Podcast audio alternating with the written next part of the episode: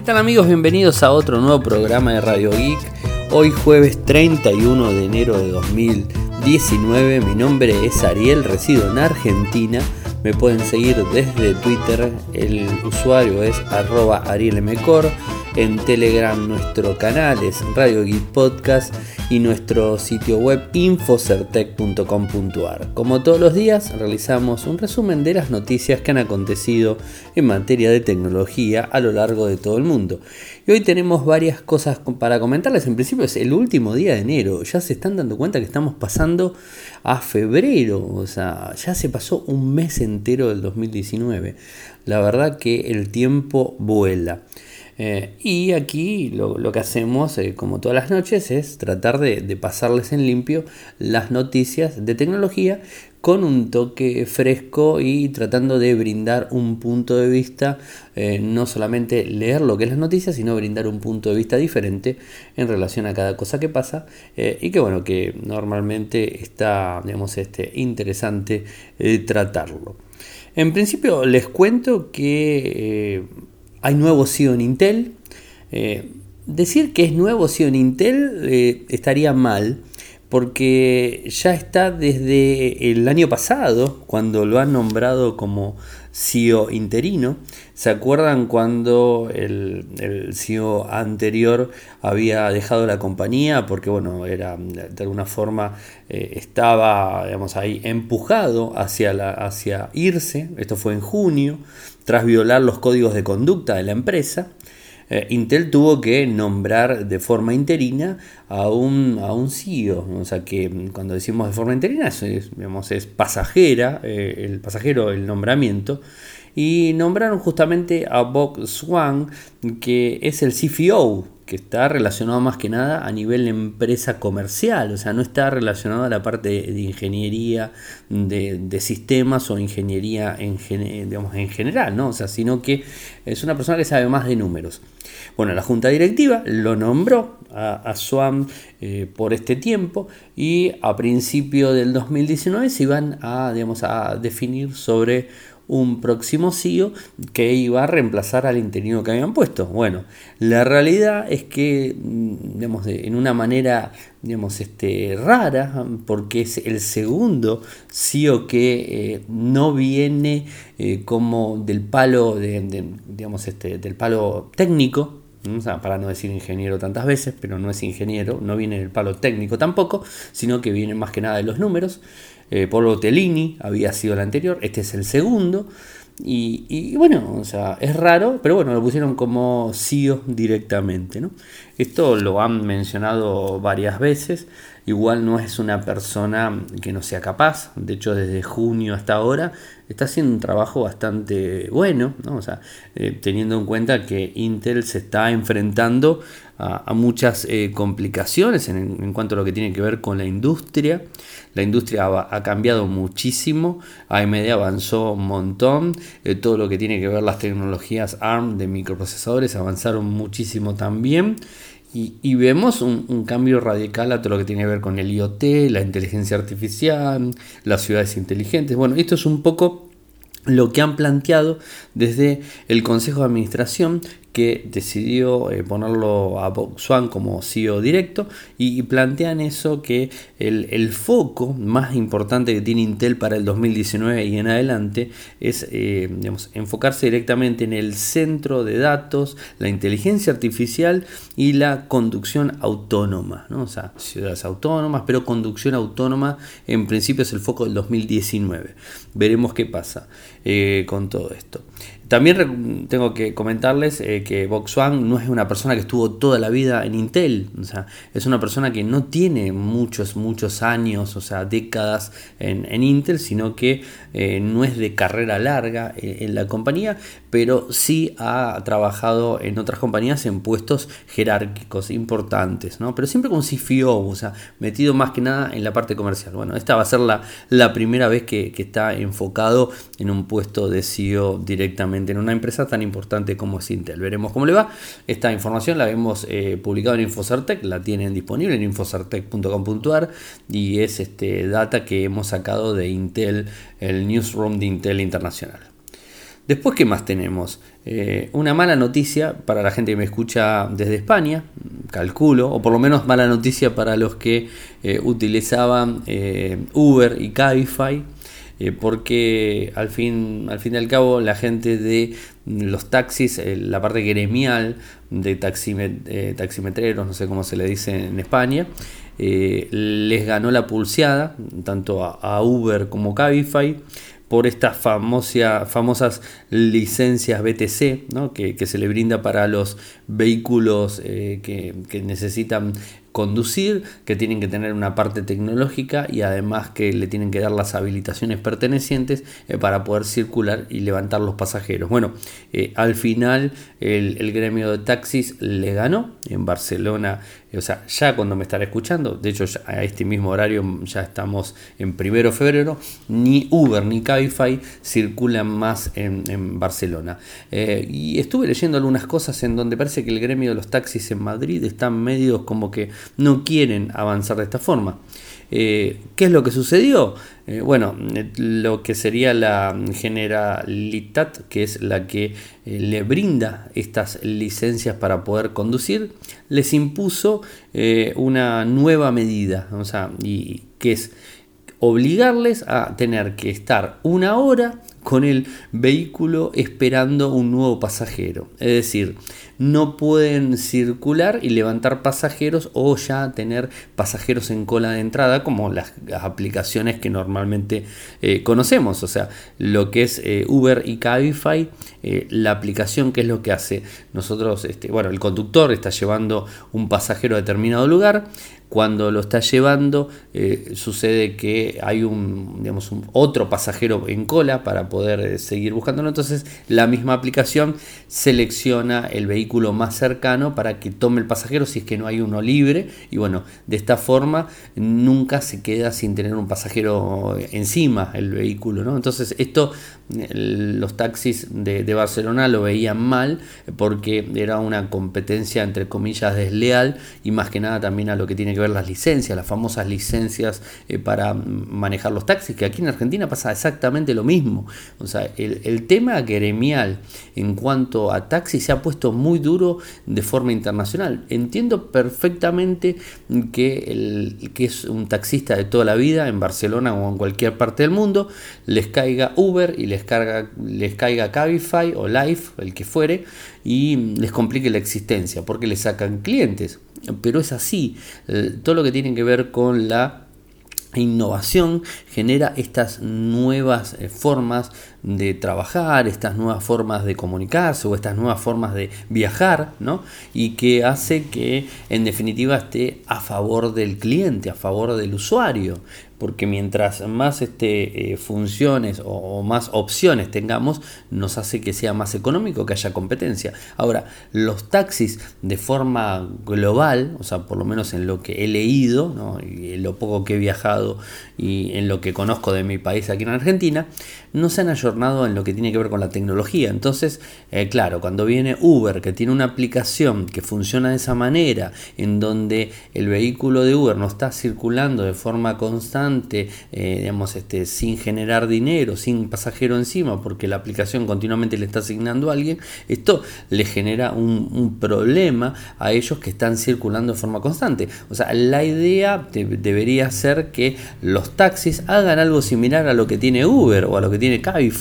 Entonces de esa manera no competirían de igual a igual contra ellos.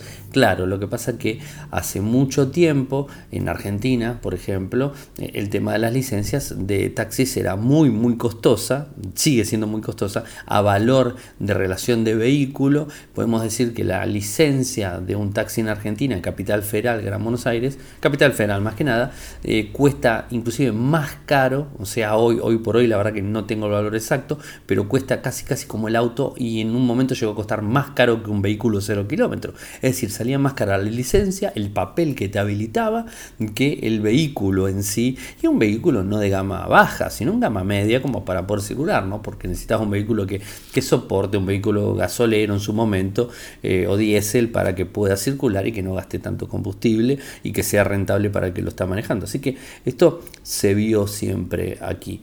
Eh, y bueno, o sea, esto es lo que pasa. El otro día también estaba escuchando en donde en Capital y Gran Buenos Aires, eh, otra de las industrias que están cayendo, otro de los negocios que están cayendo son los puestos de diarios, los famosos kioscos de diarios, en donde ya nos están brindando nuevas habilitaciones en Capital y acá en Argentina, en Capital y Gran Buenos Aires, nos están habilitando nuevos eh, lugares para poner un puesto de diarios y revistas eh, por una cuestión lógica, ya no, no es tan rentable y además es como que con el avance de Internet eh, eso ha, bajado un montón, inclusive revistas importantes que están en papel hoy están en digital y podés comprar la suscripción en digital. O sea, las cosas están cambiando. ¿no? Cuando uno lee lo que pasó en Barcelona con Uber y con Cabify, es como que nos damos cuenta que hay una parte que, de la sociedad que, está detrás de este gremio de taxistas que no está entendiendo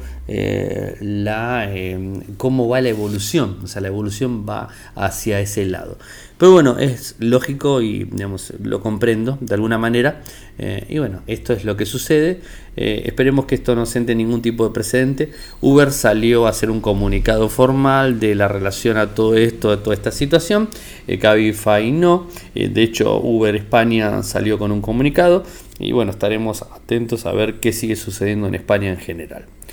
Hoy nuestro amigo, nuestro amigo Ángel ha publicado un nuevo, nuevo YouGeek, un nuevo podcast, 33 servicios de software libre en un servidor gratis que puedes utilizar. Los invito a que se pasen por YouGeek, que busquen eh, el podcast YouGeek o si no en Infocertec, en el lateral derecho tienen el enlace o mismo en Infocertec están todos los podcasts subidos de nuestro amigo Ángel. Otra de las cuestiones, eh, y hablamos de Nintendo. De Nintendo tengo otra cosa para comentarles, pero vamos con esta primera. El desarrollo de Mario Kart eh, Tour eh, está retrasado, o sea, está retrasado y se dice que va a entrar recién, va a estar disponible para iPhone y para Android a mediados de año. y esto es eh, porque supuestamente no están a la altura del desarrollo o no quieren hacer no sé qué historia, eh, pero la cuestión es que no está disponible y hoy se ha comunicado esta situación. Les cuento las palabras oficiales de Nintendo.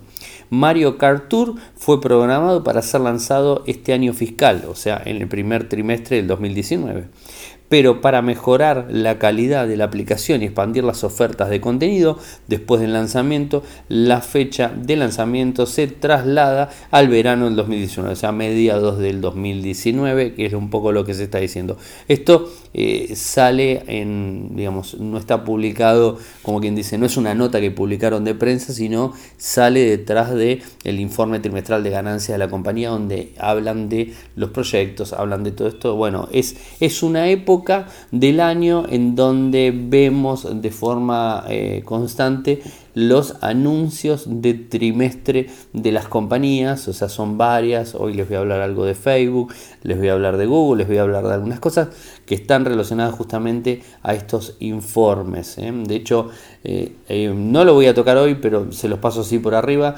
Samsung, el, informe también salió de Samsung, el informe del G, pero Samsung, el informe dice que sigue vendiendo mucho que gana mucho dinero, pero que ha bajado mucho en el tercer trimestre, eh, lo que tiene que ver la venta de smartphone y Huawei se le acerca muchísimo, porque también tenemos el informe de ellos y Huawei se le, se le acerca muchísimo.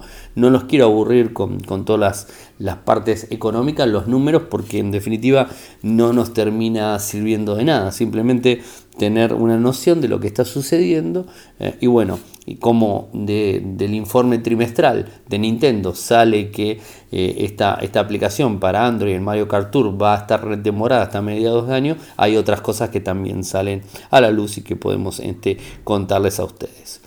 Después, eh, una nueva filtración, que son imágenes de prensa directa, o sea, o por lo menos así lo están diciendo, y, la calidad de las mismas lo demuestra, de lo que sería el Galaxy S10 y el Galaxy S10 más. O sea, dos equipos eh, que podemos ver en blanco, negro y verde, según los colores y según la filtración de winfuture.de, eh, que es un medio que normalmente filtra imágenes y son podemos decir en un 99,9% efectivas las filtraciones y las informaciones que ellos dicen antes de los lanzamientos.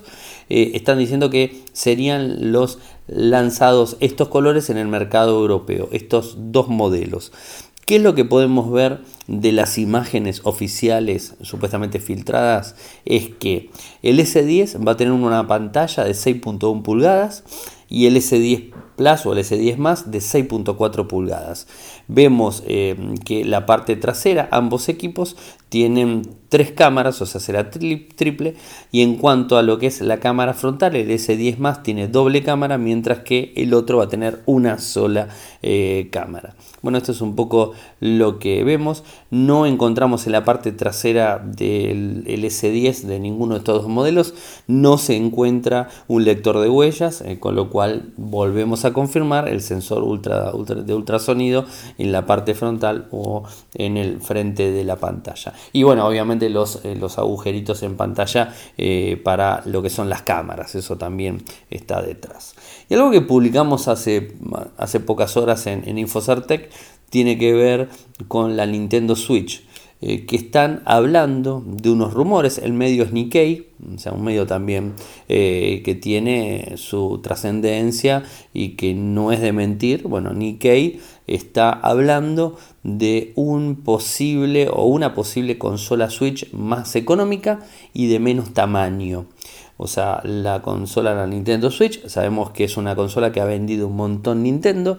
Eh, la verdad es un lujo. Yo tuve una en mis manos que, que Ferme, eh, Ferdor de, Ingeniería Inversa me, la ha prestado en un momento cuando estuvimos haciendo. De hecho, hicimos una revisión, la publicamos en Infocertec el año pasado, todo.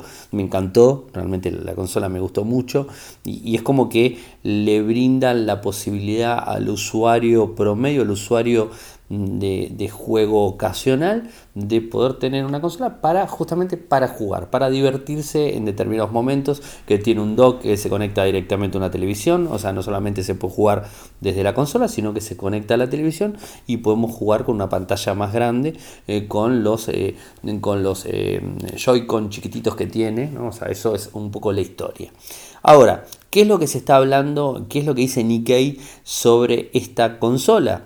Eh, dice que va a ser una consola totalmente destinada al uso como consola portátil. O sea, no va a tener posibilidad de conectarla a un dock. O sea, a un dock y conectarla a la televisión. O sea, no vas a poder hacer eso. La vas a tener para jugar solamente en la mano. Punto. Eh, como las viejas, los viejos eh, Nintendo, los, los jueguitos, los Pocket que había en su momento. Bueno, iguales. Esto sería un poco la historia, sería más reducida, sería más económica y ahí nos quedamos. O sea, esto es un poco lo que se habla. Son rumores que además estuvo también siendo confirmado por, por otro especialista que está eh, orientado a la parte gaming, o sea, esto lo ha, dicho. Ahora, si lo contrastamos por el otro lado eh, con eh, Shuntaro Furukawa, que es el presidente de Nintendo, él declaró totalmente lo contrario, o sea, dijo que no va a haber una consola. Le digo, les digo las palabras de, de Furukawa. Es un logro extremadamente ambicioso, pero que vale la pena. Por lo tanto, vamos a mantener este objetivo. Estoy hablando de la Nintendo Switch, ¿no? Nintendo Switch es nuestro principal objetivo de ventas y no estamos considerando un sucesor o un recorte de precios en este momento. Cuando decimos un sucesor, una consola superior al Nintendo Switch con mejor pantalla, que es un poco superior al 1080, bueno, algunas cosas superiores de consola, y tampoco una más económica, o sea, no está pensando ni para arriba ni para abajo, ¿eh? eso es un poco lo que dijo, y esto se lo dijo en una entrevista que le hizo la gente de Sankei News, o sea, así que, bueno, por un lado tenemos que viene y por el otro lado tenemos que no. Cada uno se queda con lo que quiere, o sea, eh, veremos qué pasa, o sea, cuando el río suena, mm, o sea, esto eh, es una frase muy común y puede que sea cierto. Pero a tenerlo ahí en cuenta. Veremos qué, sucede, pero hasta mediados de año no hay que esperar absolutamente nada. Y como siempre, los rumores eh, son para tomarlos con pinzas, o sea, nada que sea 100% seguro. Por otro lado, algo que sí lo tienen que tomar como seguro es que dentro de nada, casi dos meses, hay que despedirse de Google Plus. Yo no sé si a ustedes les pasó, pero desde Infosartec cuando tenemos nuestro, nuestra comunidad, o sea, está la comunidad eh, que se llama Radio Geek, o sea, ya ni lo menciono hace mucho tiempo porque no se le está dando mucha importancia y de hecho ya sabemos que cierra, ¿no?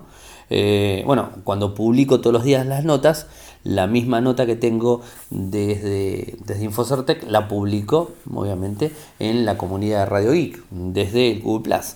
Eh, bueno, hoy me, apareció una, una ventanita, una leyenda eh, en lo que sería la, compartición, donde me dice que el 2 de abril mm, digamos, se va a cerrar, o sea, que me está diciendo y me da la opción para tener más información. Bueno, esto ya lo sabemos, hay que despedirse, están las herramientas para poder descargar toda nuestra información, eh, porque quizás eh, no es tanto el debate que se ha generado, algo que se va a perder. Si pusiste un post ahí y ese post tenías muchos comentarios, se va a perder, de eso no, cabe la menor duda.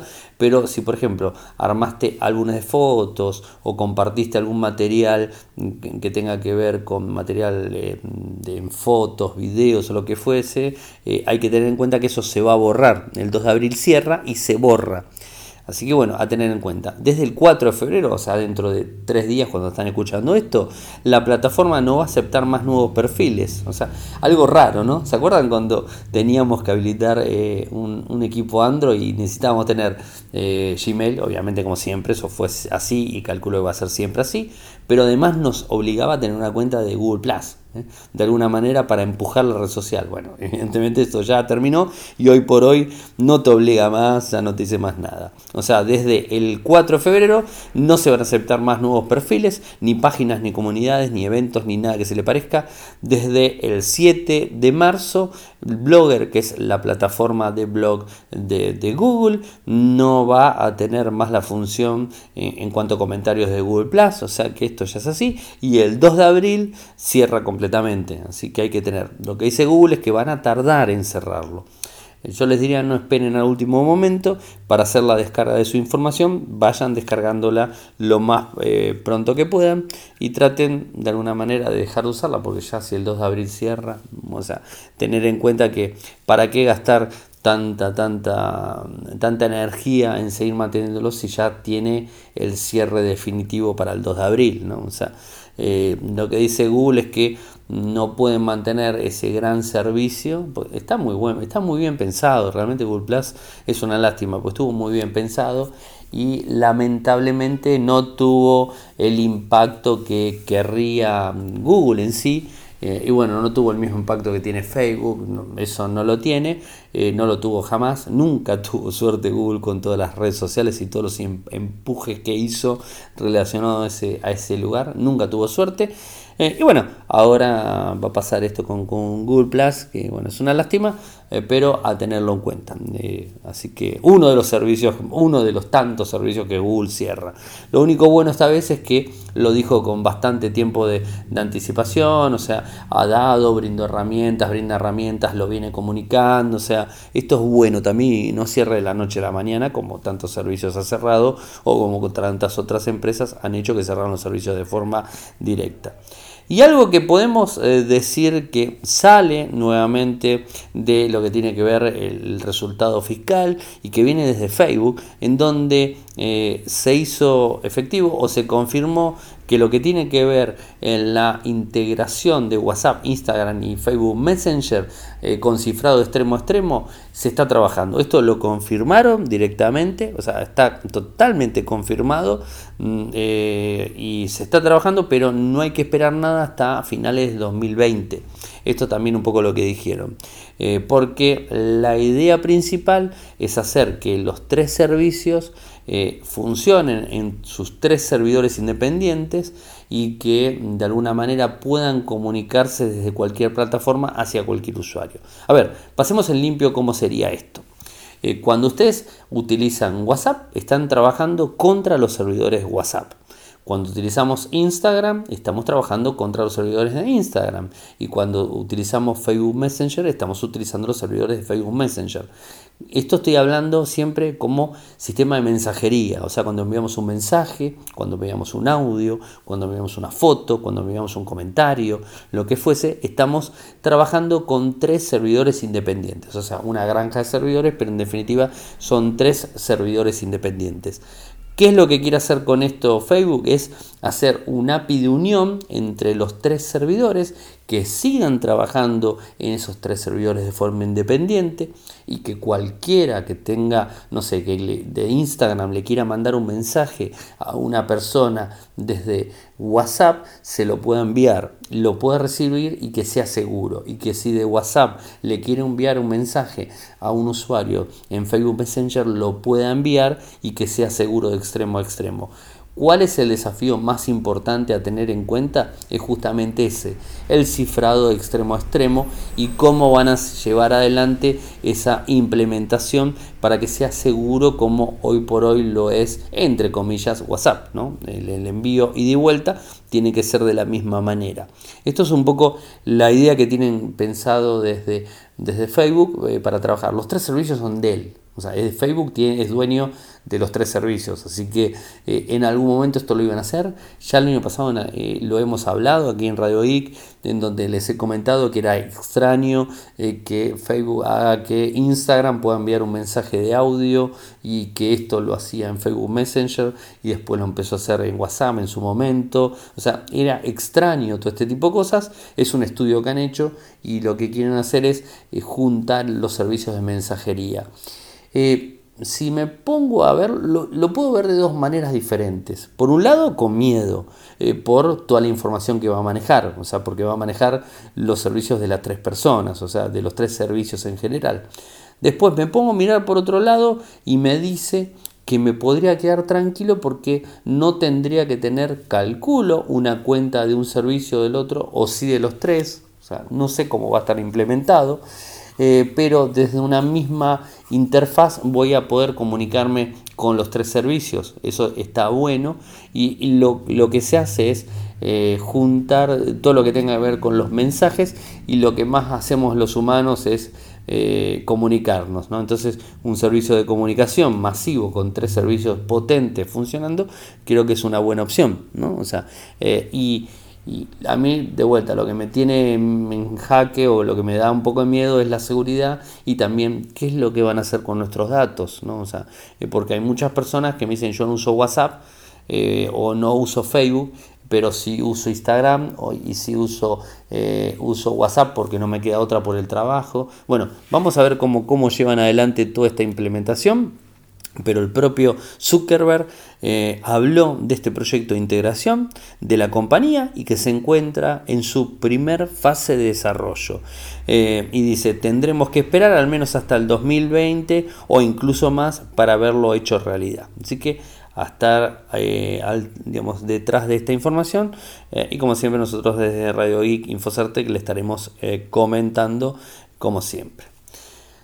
Hablamos de Apple volvemos a hablar de problemas. El iPhone XS eh, está trayendo problemas a algunos usuarios en donde, ¿qué es lo que sucede? Se, les enciende la linterna o la luz que tiene detrás, la que se usa para el flash o la linterna en sí, se enciende de forma automática sin siquiera prenderla, o sea, se enciende sola. ¿eh?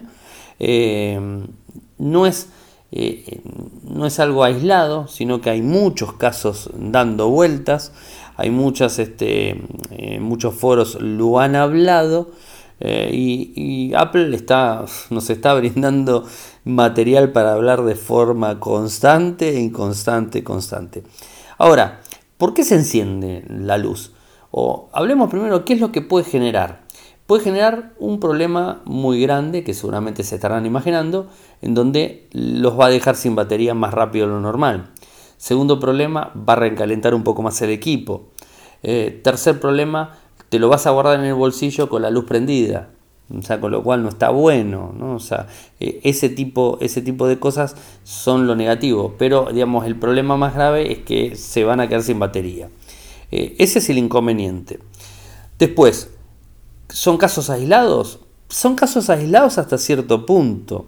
Eh, porque las denuncias ya hablan más de 500 usuarios que están reportando este problema. O sea, son un número bastante grande, ¿no? O sea, eh, y me van a decir, bueno, estas 500 personas están usando mal el teléfono. Sí y no.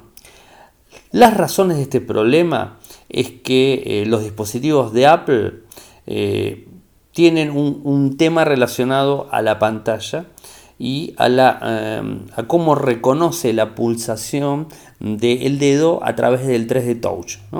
Eh, al parecer, eh, en la pantalla de bloqueo, cuando se aprieta de forma, digamos, o sea, que lo apretás de una manera más este, incisiva, por así decirlo, aparece en la pantalla de bloqueo un símbolo para activar la cámara y un segundo símbolo para utilizar la linterna del iPhone XS. En principio el que está marcando este problema es el iPhone XS, es el iPhone de este año, del año, bueno, el último iPhone, que es septiembre del 2018.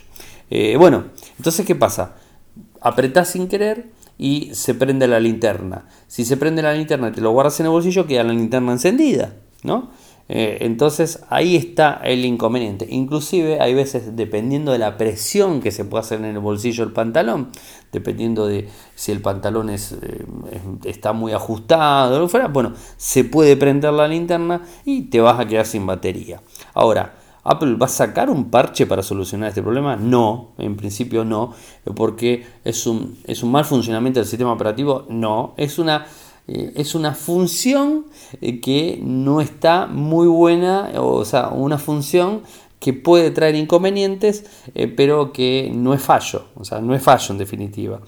No vas a ser el único si te está sucediendo esto, no va a haber solamente una persona, no va a haber 500, seguramente debe haber más, pero no es un fallo de Apple, con lo cual Apple no lo va a solucionar con software, a no ser que cambie el sistema este de el bloqueo. Si cambia el sistema de bloqueo por otra forma, quizás esto se vaya, digamos, este, el inconveniente, pero como les dije, es un núcleo reducido de usuarios, entonces, bueno, habrá que ver qué es lo que, lo que sucede. Hasta ahí tenemos ese, ese tema, ¿no? Me quedan dos cosas más. En principio, un nuevo fallo que se encuentra en WhatsApp. O sea, Facebook sigue dando que hablar, siempre siguen dando que hablar. Eh, en donde eh, esto está relacionado a los mensajes borrados eh, y cómo se pueden leer los mensajes borrados una vez que lo borramos. Y justamente, eh, digamos, esto se basa en la copia de seguridad. Y va a depender del momento que hacemos la copia de seguridad y del mensaje si fue borrado. Vieron que ustedes mandan un mensaje y lo pueden borrar. Y hasta que no se haga la copia de seguridad, ese mensaje queda queda este, eh, digamos, en el servidor. Está borrado de tu teléfono, está borrado del teléfono que lo enviaste, pero en el servidor está disponible porque se puede restaurar ese mensaje. ¿Se entiende, no? Entonces, ¿qué pasa? Si el mensaje, si, digamos, si justo da eh, el tema de que en ese momento se hizo una copia de seguridad, por más que hayas borrado el mensaje, es como que queda preseteado, por así decirlo, y, y para llevarlo un lenguaje ameno, queda preseteado el, el, tema del backup con ese mensaje borrado guardado. Entonces lo puedo restaurar.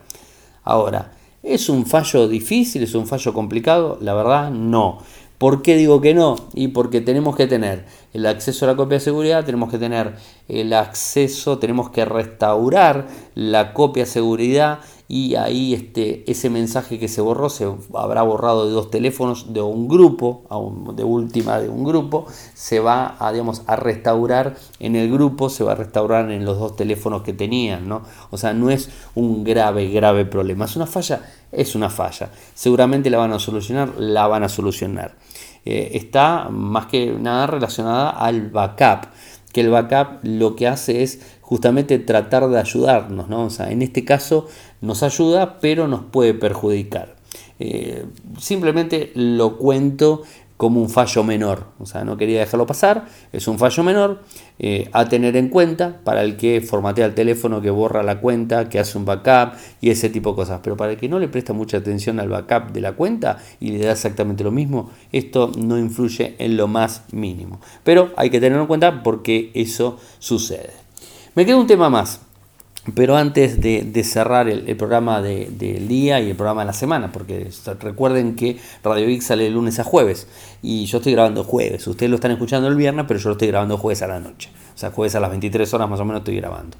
Así que, eh, como todas las noches, tengo que agradecer a la gente de linguar.com.ar que nos apoya hace tanto tiempo y contarles a ustedes que si necesitan los servicios de Linguar, los puede ayudar en lo que sea a nivel empresarial. Van a entrar a la página web, en los servicios, van a encontrar todo, eh, todos los eh, servicios que tiene disponible, como son virtualizaciones, cómo utilizar CRM, cómo utilizar Simbra para correo electrónico en su empresa, fuera de su empresa, utilizando los servidores propios servidores de, de, directamente. Así que visiten eh, vayan a servicios y ahí van a encontrar eh, muchas opciones para la parte corporativa.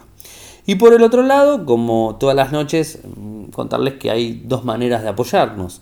Eh, en principio desde PayPal, paypal.me barra arielmecor, paypal.me barra arielmecor. Mm, ahí tienen, les va a aparecer un cero cuando tipean esa dirección y pueden poner de un dólar en adelante, un dólar, un, euro, una libra, lo que fuere. De ahí lo pueden poner en la moneda de ustedes sin inconveniente, desde cualquier parte del mundo. Lo pueden hacer fácilmente, de un dólar en adelante, sin inconvenientes, lo que quieran. Y después se pueden sumar a Patreon, que es www.patreon.com barra Radio Geek www.patreon.com barra radio de un dólar un euro, lo que ustedes quieran, y apoyarnos.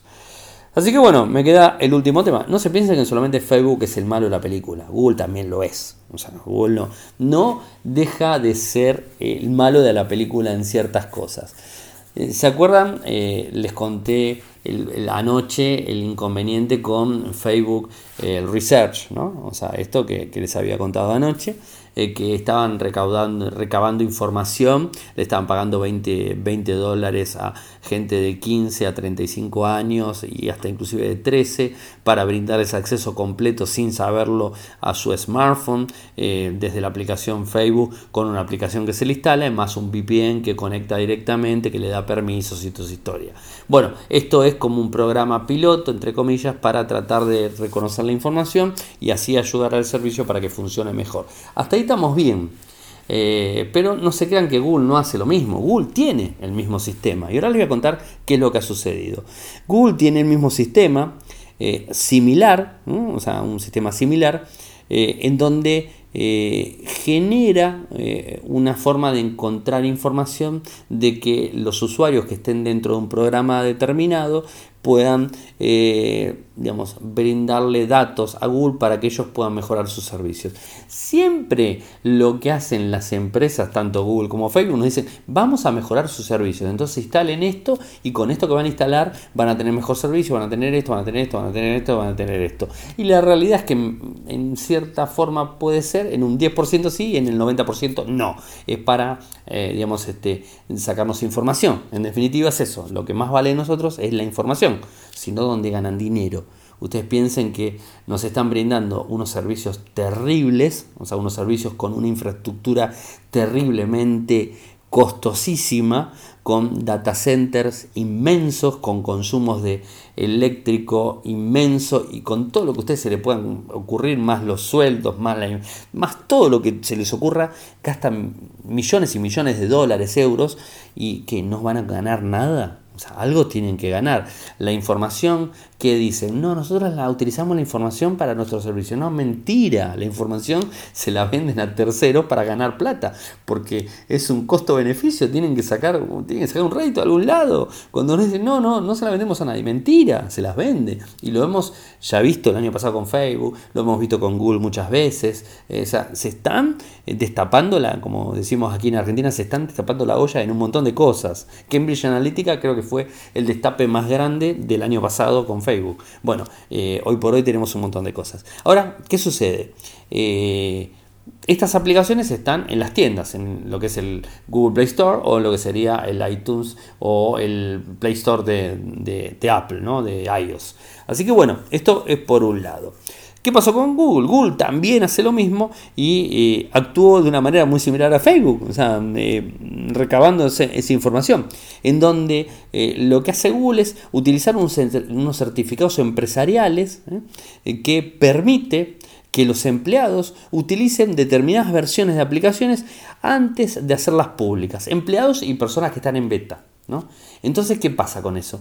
Esos servicios que se instalan, esos servicios empresariales que se instalan, esas licencias empresariales, digamos, entre comillas, que se instalan, permiten un determinado acceso al dispositivo que no lo permiten las versiones convencionales que usamos nosotros entre comillas también, ¿no? Pero bueno, entonces, ¿qué pasa con todo eso? Nos sacan información. Y, al parecer Google también abusó de eso y abusó de la información que tomaba. Entonces, ¿qué sucede? Tanto, bueno, Apple, que es el que atacó formalmente, Apple atacó a, como para salir del ecosistema Facebook y Google. Apple, ¿qué hizo? Eh, esto en, en lo que sería en Google con estos certificados, los bloqueó se los bloqueó a los mismos empleados, porque ustedes saben muy bien que si tienen un iPhone o un, iPad no pueden instalar aplicaciones fuera desde la tienda, se sabe eso. Pero los empleados de Apple, un grupo seguramente reducido de empleados de Apple o no sé cuántos, tienen acceso a poder instalar aplicaciones para probar las betas, porque tienen que ayornarlo en el sistema operativo, porque tienen que hacer que funcione mejor y todas esas cosas. Entonces, ¿qué sucede? Les brindaron acceso a los certificados empresariales de, Google y a los certificados empresariales que tiene Facebook, para hacérsela fácil y usar el mismo lenguaje. Les brindó el acceso a los dos. Y entonces, ¿qué hace? Eh, ¿qué, ¿Qué sucedió? Que tanto Facebook como Google se abusaron de eso y empezaron a sacar información. Entonces, ¿qué es lo que hizo Apple? Eh, ayer bloqueó, los, bloqueó a todos estos servicios de Facebook y bloqueó hoy a los servicios de Google, es decir, los bloqueó. Y les dio como, una, como un coscorrón en la cabeza y les dijo, bueno muchachos, si siguen haciendo esto, los vamos a bloquear por completo, les vamos a bloquear todos los accesos. ¿eh? Ahora, eh, hizo eso, bloqueó a uno y bloqueó al otro, los dos gigantes. Eh, Google lo que hizo por su lado, Google es eliminar directamente, Google eliminó completamente los eh, certificados estos empresariales, los eliminó, o sea, eliminó el programa, listo, Facebook no. Eh, y bueno, ahí están las cosas. Ahora, yo me, bueno, con todo lo que le estoy contando ahora, ¿no? O sea, más allá de que tanto Facebook y Google no son los buenos de la película, ninguno de los dos, esto, como para decirlo, a veces dice, no, pero vos Ariel está a favor de uno, a favor de... La verdad que nadie es el bueno de la película. Nadie, nadie. Ninguna empresa es el bueno de la película, jamás. Siempre van a sacar algo a cambio. Pero más allá de todo eso, bueno, ahora van a pensar, bueno, ¿Apple es el bueno de la película? No, no es el bueno de la película. Porque imagínense esto, Apple lo que está haciendo, Apple lo que está haciendo con Facebook y con Google es bloquearlos, bloquearles eso, pero no le bloquea todos los servicios, le bloquea eso directamente. Pero no lo elimina completamente la tienda y le pone una sanción como le ha puesto a cualquier desarrollador pirulito que haya puesto una aplicación en, en la tienda.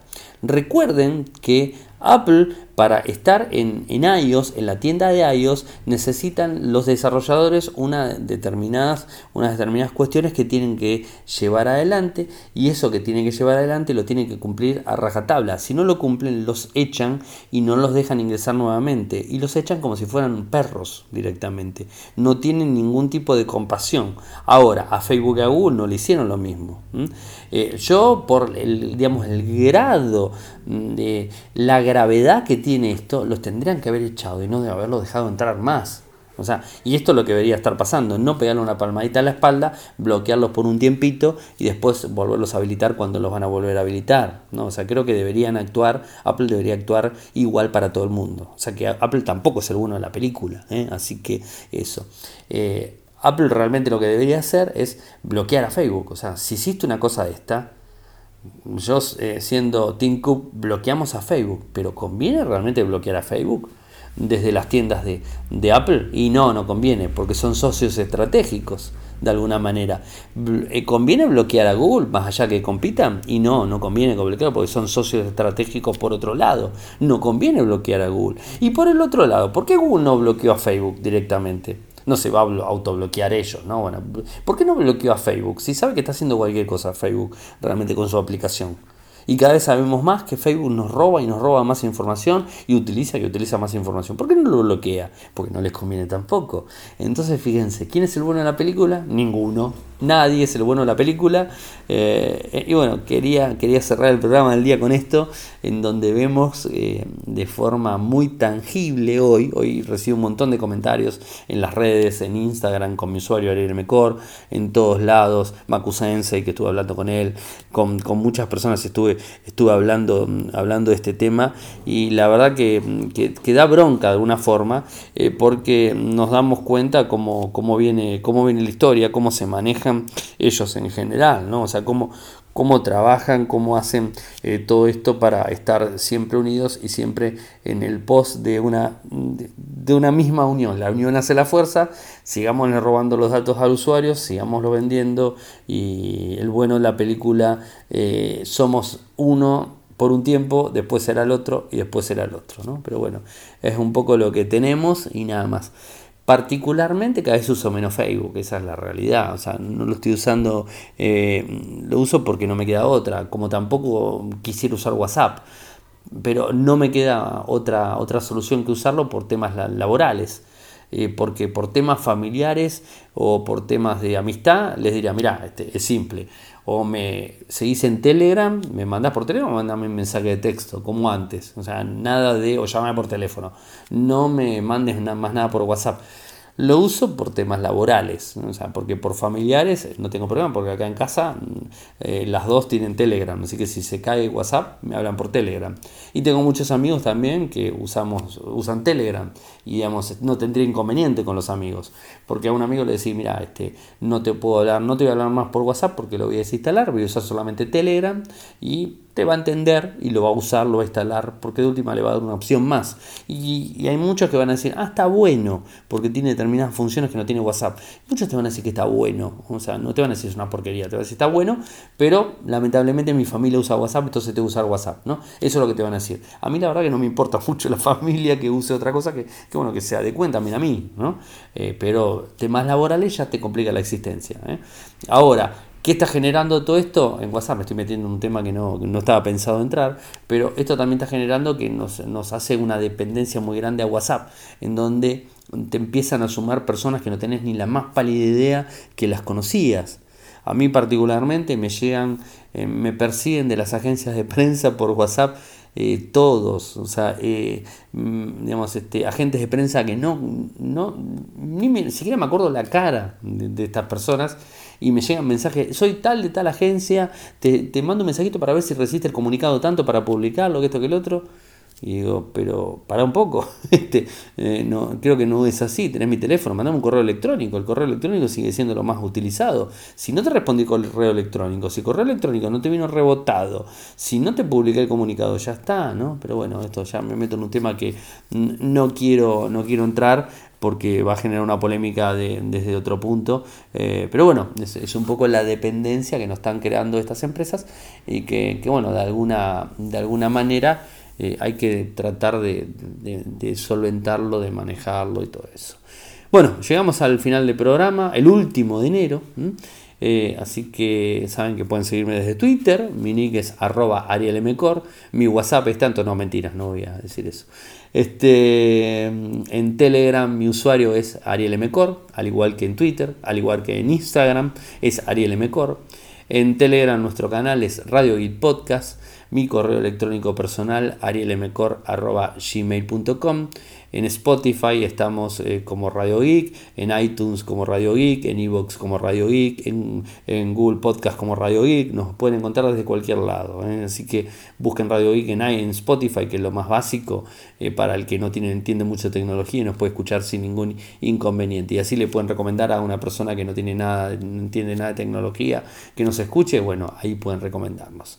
y bueno, nuestro sitio web, lo más importante, donde tenemos todo junto, que es infocertec.com.ar. Se pueden suscribir al news de, Infocertec. Fíjense que en el lateral derecho tienen la opción de suscribirse al news de, eh, de Infocertec y van a recibir de forma diaria o de forma constante, cada artículo nuevo van a recibir un correo electrónico con la publicación o de forma semanal, lo pueden hacerlo de forma eh, automática, nuevo, nuevo artículo nuevo mail que les va a llegar a su cuenta eh, o de forma diaria, que le pueden poner el horario o de forma semanal y pueden estar suscriptos a las noticias de Infocertec eh, desde el sistema WordPress que es el que lo maneja. Así que los invito también a que se sumen por ese lado. Gracias por escucharme, buen fin de semana para todos y será hasta el lunes. ¡Chau!